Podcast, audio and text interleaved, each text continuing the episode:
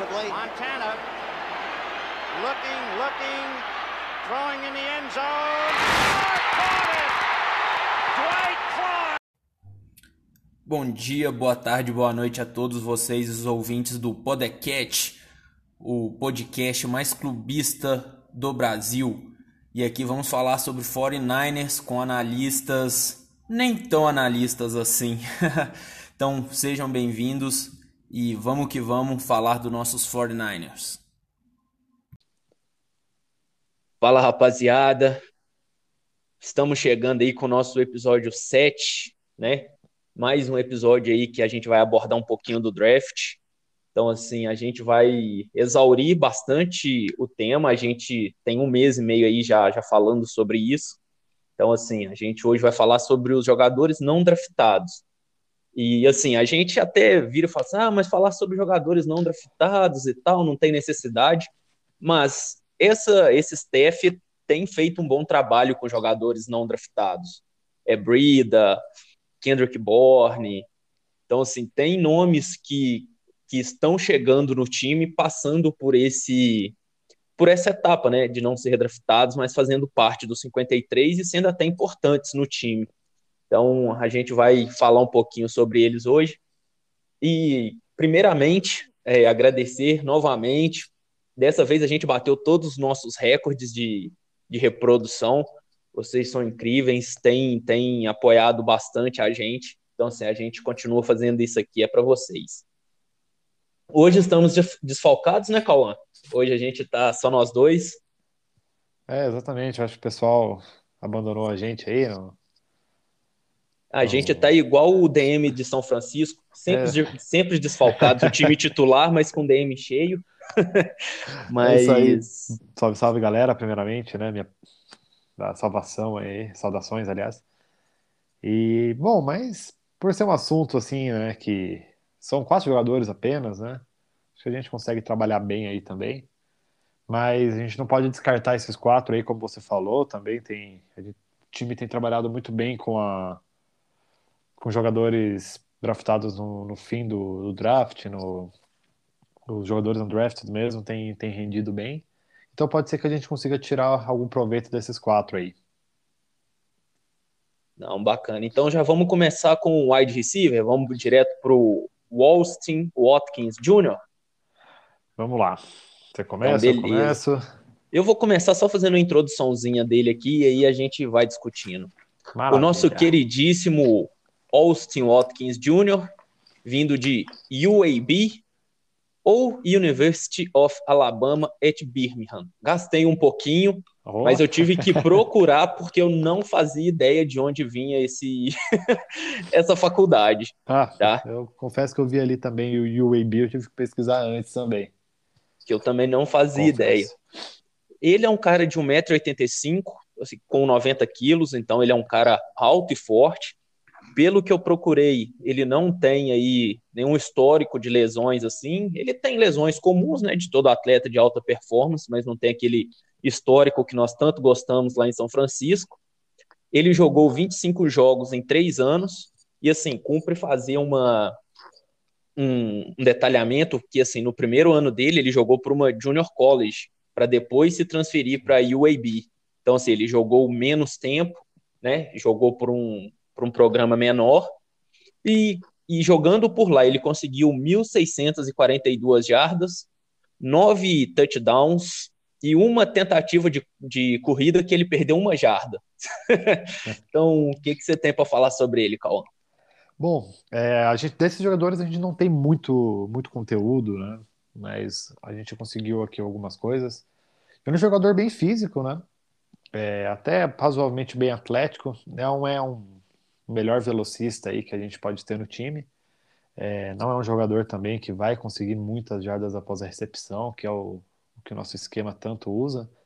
Mas ele é um jogador muito físico que consegue quebrar vários tackles, então ele tem muito. consegue algumas jardinhas ali após a, o primeiro contato.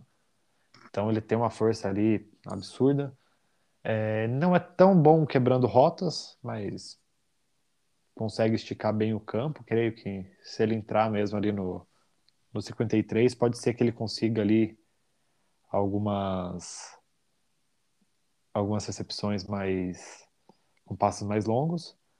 É, tem até que as mãos boas, eu achei as mãos dele até razoável para bom, ele consegue pegar uma, umas bolas ali um pouco mais contestadas, consegue agarrar bem a bola, tem um encaixe muito bom. Mas é aquilo, né? Se é undrafted, ele tem algum motivo, não, não é criar, não precisa, não precisa criar nenhum hype, mas um jogador interessante, as tapes dele acaba sendo bem interessante. É uma separação ali que ele não consegue tanto, mas ele ele compensa isso em algumas bolas ali mais contestadas, como eu falei anteriormente, com, com o bom trabalho de mãos que ele tem. Sim, eu, eu concordo. Ele, ele tem todas essas qualidades, esses defeitos, né? O que, o que mais me preocupa, ou assim, não é que me preocupa, mas o que eu acho mais interessante dessa escolha dele é justamente essa dificuldade de jardas após a recepção. O que está demonstrando que o Shanahan, aparentemente, ele está pensando em mexer um pouquinho nesse sistema. Porque ele já pegou um QB que tem mobilidade, que é. tem um braço muito forte. Então, assim, eu acho que essas screens vão acabar diminuindo. Então, assim, ele quer caras que, que consigam correr e lá em cima e buscar a bola. Então, assim, é o que tem parecido com essa escolha, né? e, e as recentes decisões dele de pegar alguns OLs, de, de, buscar um QB que seja mais físico, que, que, seja mais físico, que tenha um braço mais forte. Então, assim, isso me parece que é uma tentativa de mudança né, no sistema que a gente tem, principalmente por todos os atributos que você já trouxe, né? E assim, o que, que a gente pode, o que, que a gente vai ter que observar um pouquinho é a lista de wide receivers que a gente já tem. Assim, Sim. vários deles têm um histórico de lesão, a gente já sabe.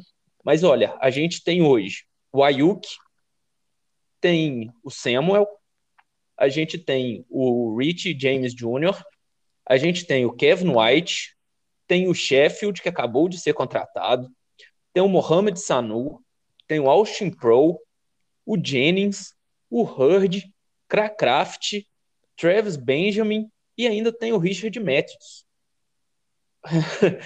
é uma lista, é. assim, bem grande de wide receivers. A gente sabe que muitos deles aqui têm problemas com lesões. Então, assim, com essa escolha, eu acredito que, assim, ele vai acabar indo pro, pro practice squad mesmo, né?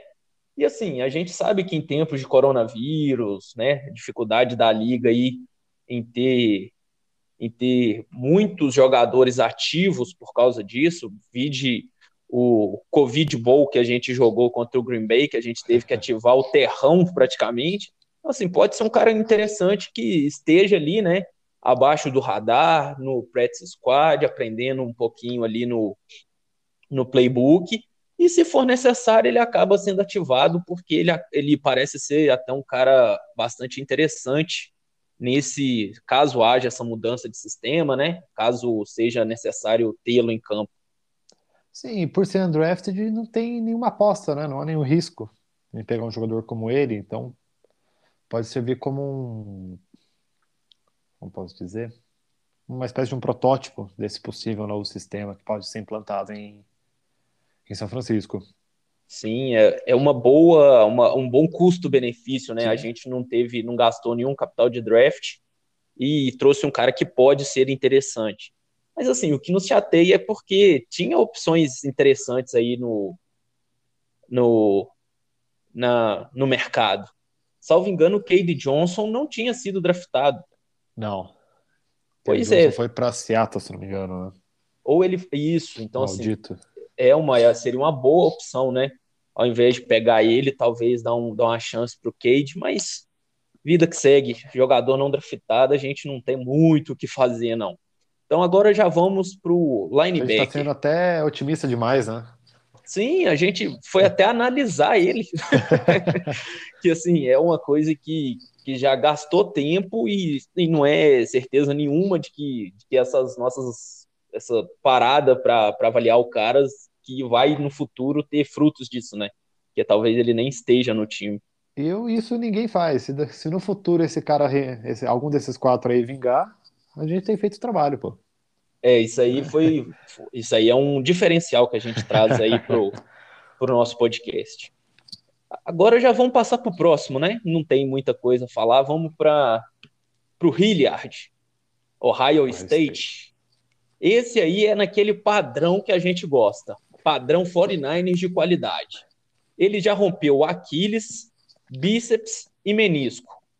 Já teve lesão em tudo quanto é parte do corpo que é possível se lesionar. Pacote completo. Esse é, esse é o padrão que a gente gosta.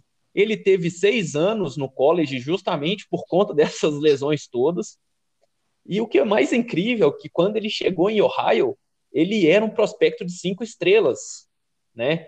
Ele era, ele estava ali junto com Bolsa, junto com outros caras que, que estavam ali e que certamente seriam escolhas altas de draft e o cara acabou tendo esse monte de lesão e acabou despencando né, no board.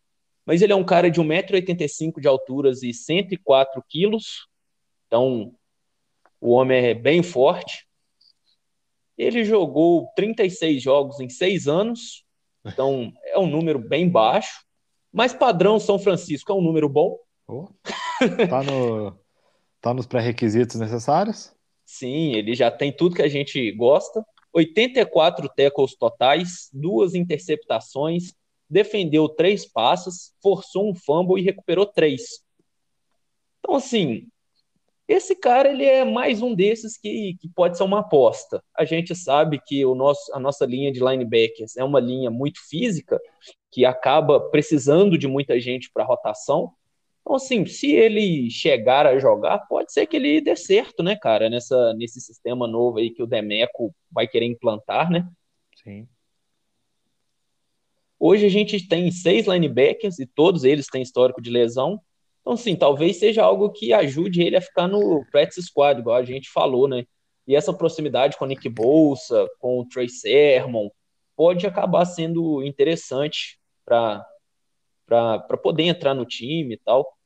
E o tape dele mostrou que ele é um cara muito agressivo, muito forte, e ele é até ágil, né?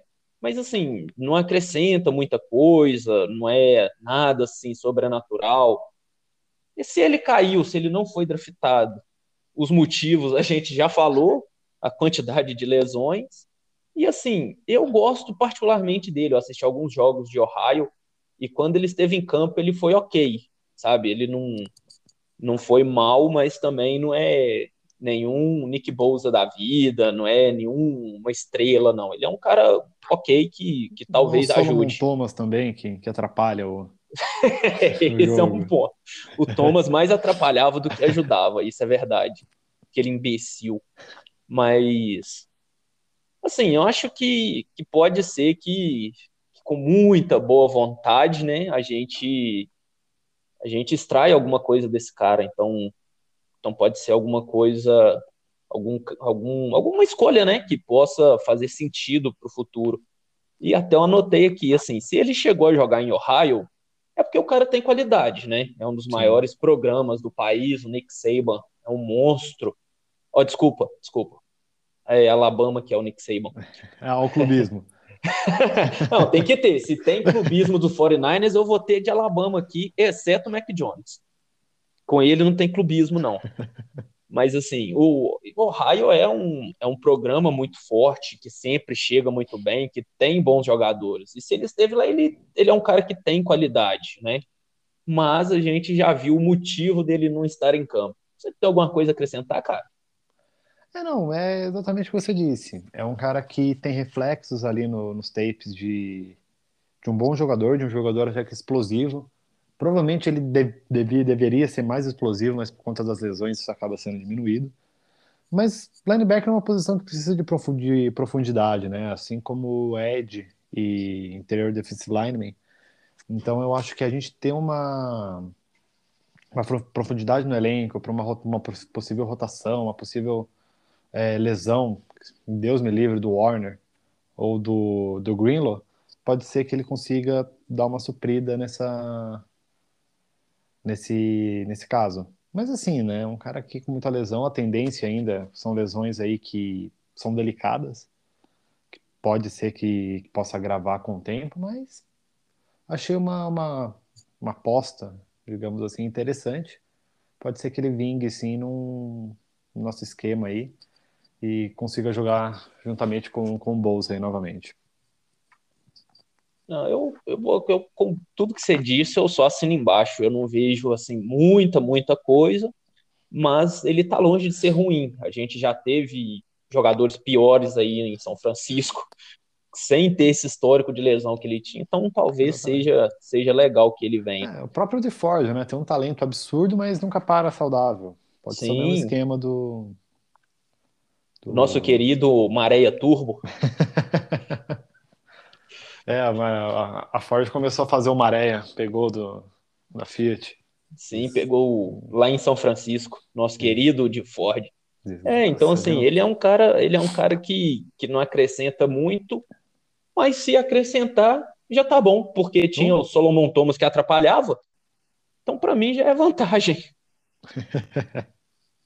Então, assim, vamos chegar agora no que mais nos impressionou. Eu acredito que você vai concordar oh. comigo nesse ponto. Terminei de ver, inclusive, novamente pela segunda vez agora as tapes. Cara, mantenho a mesma opinião do, da primeira vez que eu vi. Absurdo. Eu gostei muito. Elijah Sullivan, vindo de Kansas State Wildcats. O homem também já chega com aquele selinho que a gente tanto gosta. Já vem com um ACL na bagagem já, já rompeu o ligamento colateral. Então, assim, já chega daquele jeitinho.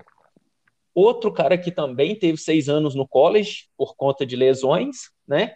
Mas, assim, eu acredito que ele é um bom prospecto, cara. Eu, eu não vejo, eu gostei muito das tapes que eu vi. O cara é de 1,80m com 97 quilos, é um pouco menor que o Hilliard. Então, assim, é um pouco mais explosivo. Ele é um cara mais interessante nos tapes do que eu vi. Ele jogou 39 jogos, né, nesses seis anos, se você tirar um pouco do das lesões. Ele anotou aí 144 tackles totais, 7,5 tackles para perda de jardas, duas interceptações, desviou quatro passes, forçou dois fumbles e recuperou um. Então, assim, é um cara, parece ser bem interessante, né? com esses números. Sim, concordo. Tem um, uns números sólidos. É, o que eu gostei muito, se ele trabalhar como spy, ele quando um percebi que ele trabalha muito bem com quarterbacks móveis, que a gente vai enfrentar ali na divisão dois quarterbacks móveis, né, principalmente o Murray. Ele trabalha muito bem tacleando atrás da linha, atrás da scrimmage, o quarterback. E que explosão de tackle, né, cara? Você vai concordar comigo que pegar um wide receiver ali no meio, o wide receiver desmonta. Sim. E, é e vou até, e vou até trazer um dado bem interessante aqui, que ele jogou no Liberty Bowl de 2019 e conseguiu marcar 11 tackles. Caramba! Sim. Isso me surpreendeu, isso eu não sabia. isso eu não, eu não achei esses dados. O nome do, do Júnior aqui nesse podcast, Cauã, é trabalho. eu garimpo tudo que eu trago aqui. Porque o Jefferson falou que eu não faço nada Exatamente. Finalmente você tinha feito uma. Desde então, eu comecei a me dedicar a esse podcast. Fechamento nosso.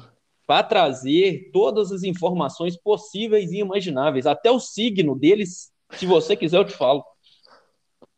Fez mapa astral, tudo? Sim, eu já fiz, já trouxe tudo. Eu já trouxe até quanto que a mãe dele deve no banco, para você ter uma CPF. ideia. Tudo, tudo, tudo completo. E assim, nos tapes dele, ele é um cara bem porradeiro, físico, extremamente ágil. É que ele não, não tem nojo de contato, que esse é, é um ponto que eu acho muito Sim. interessante. E ele não desiste das jogadas. Os tapes, se você assistiu os mesmos que eu, você pode ver que ele corre Sim. atrás mesmo, ele busca, ele é muito instintivo, ele cobra uma boa porção de campo. Assim, dadas as proporções, né, de, de você pegar um cara undrafted, um pouco mais velho, com um pouquinho de lesão, para mim foi a melhor escolha que o São Francisco teve entre os quatro. Como, como a gente disse em off, né, que eu concordei com você, lembra um pouco o Fred Warner. Sim. Compacto, não tão alto, não tão forte, mas ágil, agressivo, explosivo. Gosta do contato. Exatamente. Trabalhando ali nas trincheiras, meu amigo. Eu acredito que ele pode ser um, um cara que entre na rotação e, e ajude muito, porque assim, o Warner, se você olhar, é um cara que não tem um substituto, né? Sim. Nos moldes físicos, atléticos que ele tem, a gente não tem nenhum cara desse desse biotipo específico que a gente vai ter.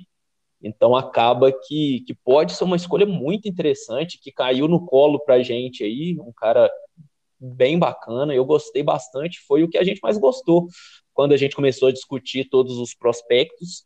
Sim. Foi até que eu falei, esse eu acredito que entre ainda no 53 ali no talvez no lugar do Alshair, não sei se ele vai conseguir voltar a jogar, né, com frequência, entrando ali junto com com o Zach Kerr, com o Ebukan. Então talvez eu acho que são esses os nomes principais nossos assim para rotação da do nosso front seven ali. Sim, concordo. Ele é o mais pronto e o mais. Não posso dizer a palavra. Claro, né? Por ser undrafted, ele vai precisar de um, de um refino, mas ele já chega com uma prontidão, já chega pouco lapidado. Creio que ainda assim vai precisar de um refino, de uma, de uma lapidação um pouco maior, mas que ele já consegue chegar e jogar, entrar na rotação e mantendo os mesmos padrões que o Warner, no mesmo lado do que o Warner, provavelmente, no, no lugar dele. E creio que ele é o que mais vai render desses quatro. Até muito pode ser que renda mais do que qualquer jogador draftado mesmo, viu? Sim, eu concordo. Eu acho que, que esse é um bom nome, foi uma boa escolha. E agora é torcer, né? Vamos ver os treinos aí que vão começar semana que vem. Vamos ver como que, que vai se desenvolver. E agora chegamos ao nosso fantasma. Nossa, be belos tapes, viu? Ótimo Olha, eu vou te falar uma coisa. Nem o próprio pai quis esse cara no time. Por aí você já imagina a qualidade. O nosso queridíssimo Ai, e caramba. indescoberto Josh Peterson, que vem de Louisiana Monroe. É um eu novo... não faço ideia de onde seja esse programa, tá? Assim, eu aparentemente... acho que é um programa de fachada, cara, só para jogar jogador para NFL, que não é possível. Cara, eu não achei nada, nada, nada dele. Eu só vi assim um pouquinho do Pro Day que eles lançaram, mas de todos os atletas de Louisiana Monroe. Então, assim, não tem nada específico dele. Tá. então, eu vou te falar o que eu achei dele, tá? Ele é um cara que jogava lá na divisão de Sunbelt. Eu nunca ouvi falar dessa divisão, tá? Confesso. É, ele é um cara de 1,96m, então assim, ele é um cara muito alto, ele é mais alto até mesmo que o próprio Kittle. E ele tem 106 quilos. Se eu não estiver enganado, ele é mais pesado que o Kittle também. Então, assim, ele, é, ele parece que, que é um cara muito alto e muito forte. Ele jogou 35 jogos em quatro anos. Então, assim, ele tem uma constância interessante, né? Sim, eu não achei muita coisa sobre ele, então, então acho que esse é um dado legal. Ele correu 4,81 segundos no tiro de 40 jardas. Ele é meio lerdo, né? É, contando com o tamanho dele, ok, mas poderia. Mas meio lerdão. Pela, posi pela posição, poderia ser mais. É, não é nenhum Kyle Pitts aí que corre no mesmo nível de wide receivers, mas, pô, 4,81 é, é, mas... é, é um pouco alto. E ele fez 19 repetições no, no supino. Caramba. Então, ele é, ele é um pouco forte. Nesse ponto, ele é forte. Ele teve 1.190 jardas totais.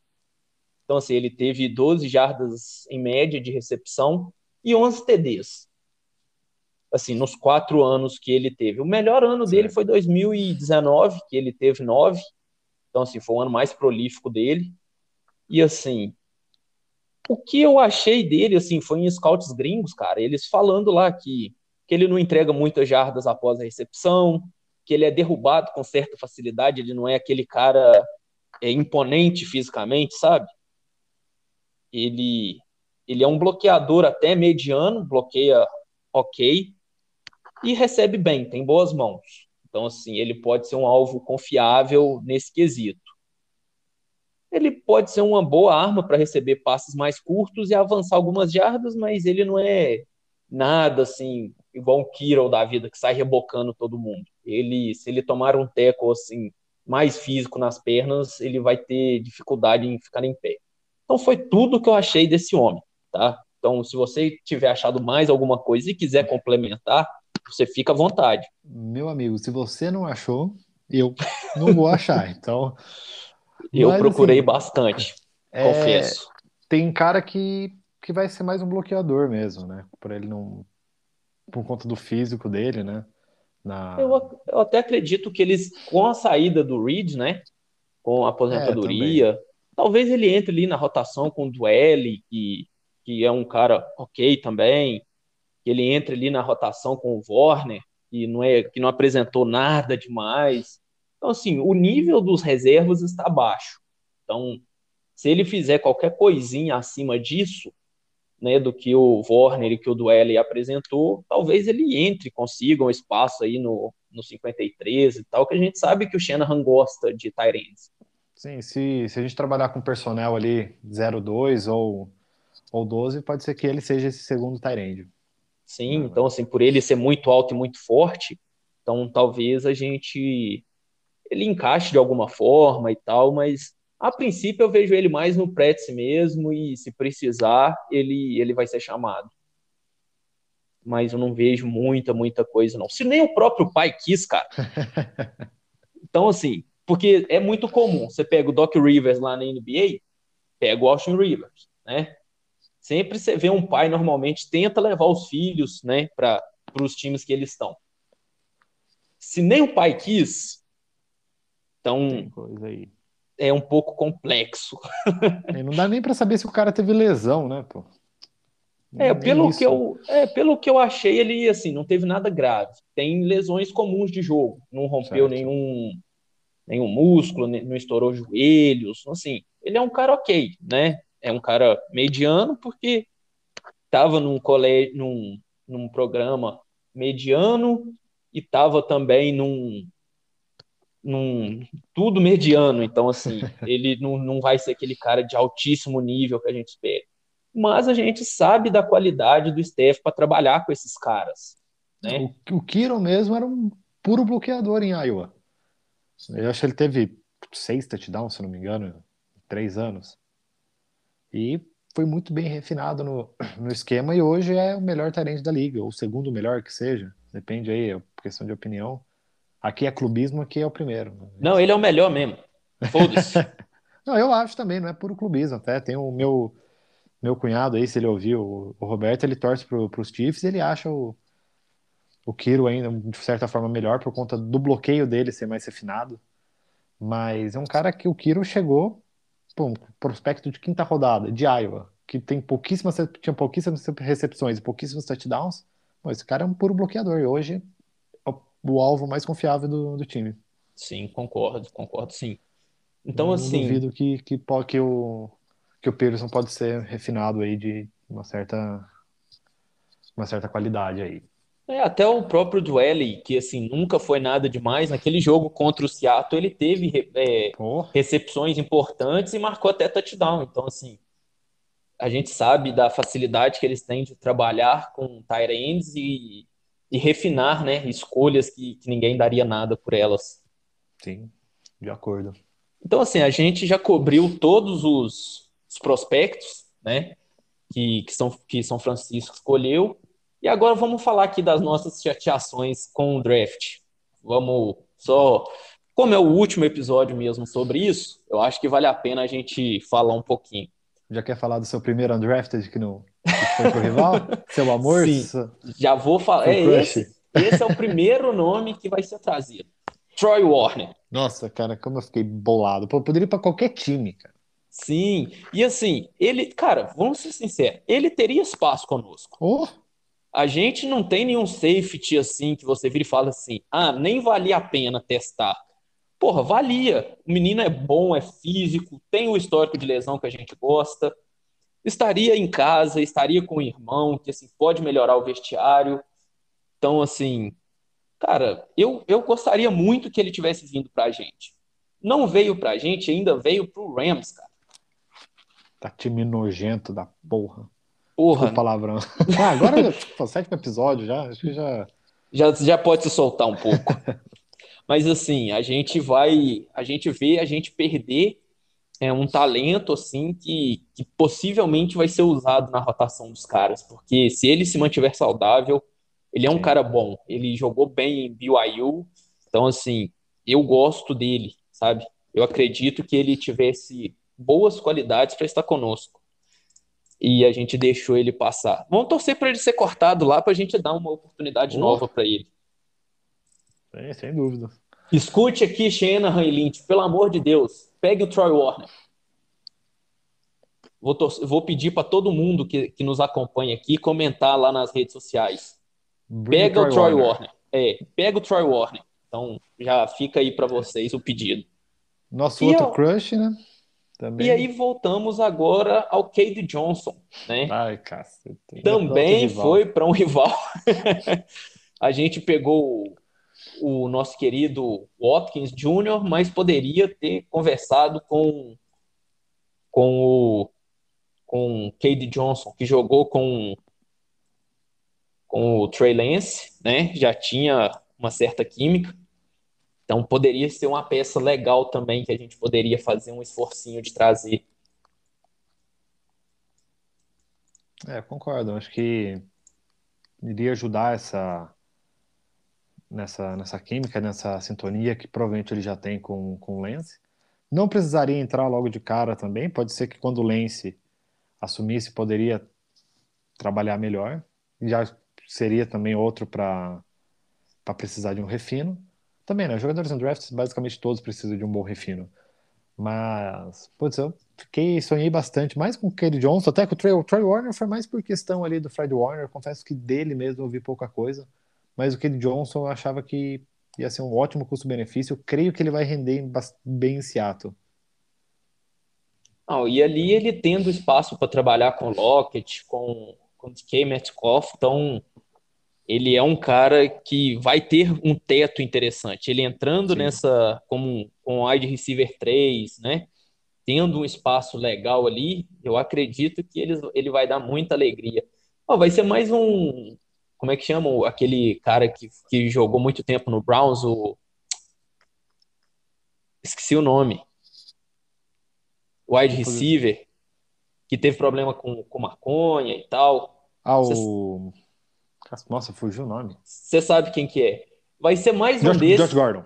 Josh Gordon. Vai ser mais um Josh Gordon que vai ter cinco recepções contra a gente e vai anotar lá 80, 90 jardas e vai ferrar com a gente algum jogo contra Seattle. E o resto da temporada não vai fazer nada. Exatamente. Está muito na cara que vai ser desse jeito. Está muito escrito. Eu lembro Então. no grupo quando o Josh Gordon foi contratado, o pessoal, pô, vocês estão com medo de Josh Gordon? Tal, até eu concordei em falar com isso, né? Aí, E beleza, naquele, né? e naquele jogo, muito, mas, mas no nossa, jogo que a gente perdeu para eles lá dentro de Seattle, o Deitou. arrombado do McLaughlin errou a porra do field goal, o maluco comeu a gente com farinha. Aquela prorrogação foi toda dele. nossa, cara. Ele fez o que quis. Nossa, e o Greenlaw ainda deu uma- fez uma interceptação na. Foi, Na aí o juiz ainda roubou a gente, que tinha sido primeira descida, e o Nossa. juiz não deu. Total. Por isso que eu odeio Seattle. É por isso. Bando de. Nossa, De arrombado. Arrombado tá liberado. isso aqui não vai pro explícito isso aqui, pelo amor de Deus. Não, vai não, vai não, tá tranquilo. Foi, foram só poucos momentos de, de ódio e pura raiva. Não xingamos a mãe de ninguém. Não, não, tá bem tranquilo. Então, Cauã, eu acho que por hoje a gente já pode encerrar, né? Porque já fizemos um, uma passada por todos os caras, esse seria muito menor mesmo. Então, E assim, quem. Falamos bem até, né? Isso, a gente conseguiu mais de meia hora de material sobre esses caras. Então, se a galera quiser conhecer mais sobre as nossas escolhas, a gente sugere que vocês acompanhem o nosso episódio anterior, que ali tem mais de uma hora de, de resenha sobre todos os atletas. Ali a gente não deixou passar nenhum. Da primeira à última escolha, todos estão lá. Se vocês quiserem saber mais sobre, sobre os não draftados, né? Aí vocês acompanhem esse aqui. Até pedimos que vocês acompanhem, porque a gente produzir um material bem legal sobre eles. Então, agora é isso mesmo. Tinha pouca coisa a ser dita, agora é semana que vem já sai a tabela, já entra aí a fase de treinos. Então a gente já vai ter, vai entrar oficialmente na nossa temporada, a gente vai ter um, uma resenha sobre todos esses pontos. Né? Então vamos preparar já para a semana que vem, porque o 16-0 começa a semana que vem. 17 agora, né? Ah, é 17, mudou um pouquinho, né?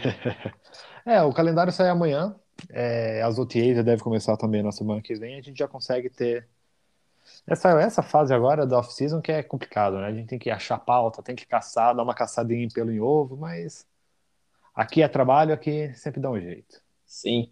Então, cara, vamos, vamos lá. Valeu para todo mundo que nos acompanhou até agora. Espero que vocês continuem conosco aí, porque a gente faz um, um trabalho bem bacana. Então, assim, continuem acompanhando, nos sigam nas redes sociais, a gente vai reforçar o pedido.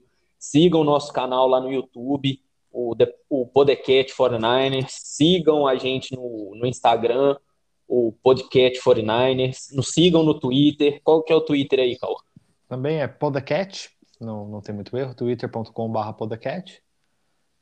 Nosso é. Instagram ali, a gente nos stories, a gente está sempre interagindo ali com o pessoal. Teve Quem quiser calúnia, bater papo inclusive, conosco. Disse que o ADM2 postou aquilo ali. Eu nem entrei no Instagram esses dias. Eu não sei. Eu, eu não postei foto do garotinho só de, de sunga. Se não fui eu e aquela foto apareceu, só pode ter sido você. Então oh, fica aqui a denúncia para a gente apurar quem postou essa foto. Eu garanto que não fui eu, então foi o Jefferson. Então, o Jefferson está aqui para se defender. Então foi ele mesmo. Ele que vem aqui depois se explique porque a foto só de sunga está lá, alguém postou. Se não fui eu, não foi você, só pode ter sido ele. Com certeza. Então, quem quiser bater papo conosco, a gente está sempre lá interagindo, trocando ideia com a rapaziada.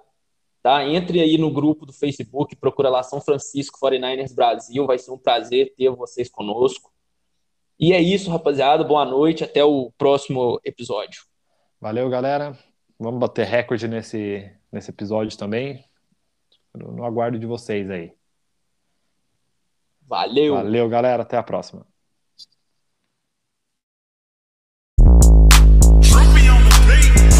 Bang bang niner gang. Bang bang niner gang. Bang bang niner gang.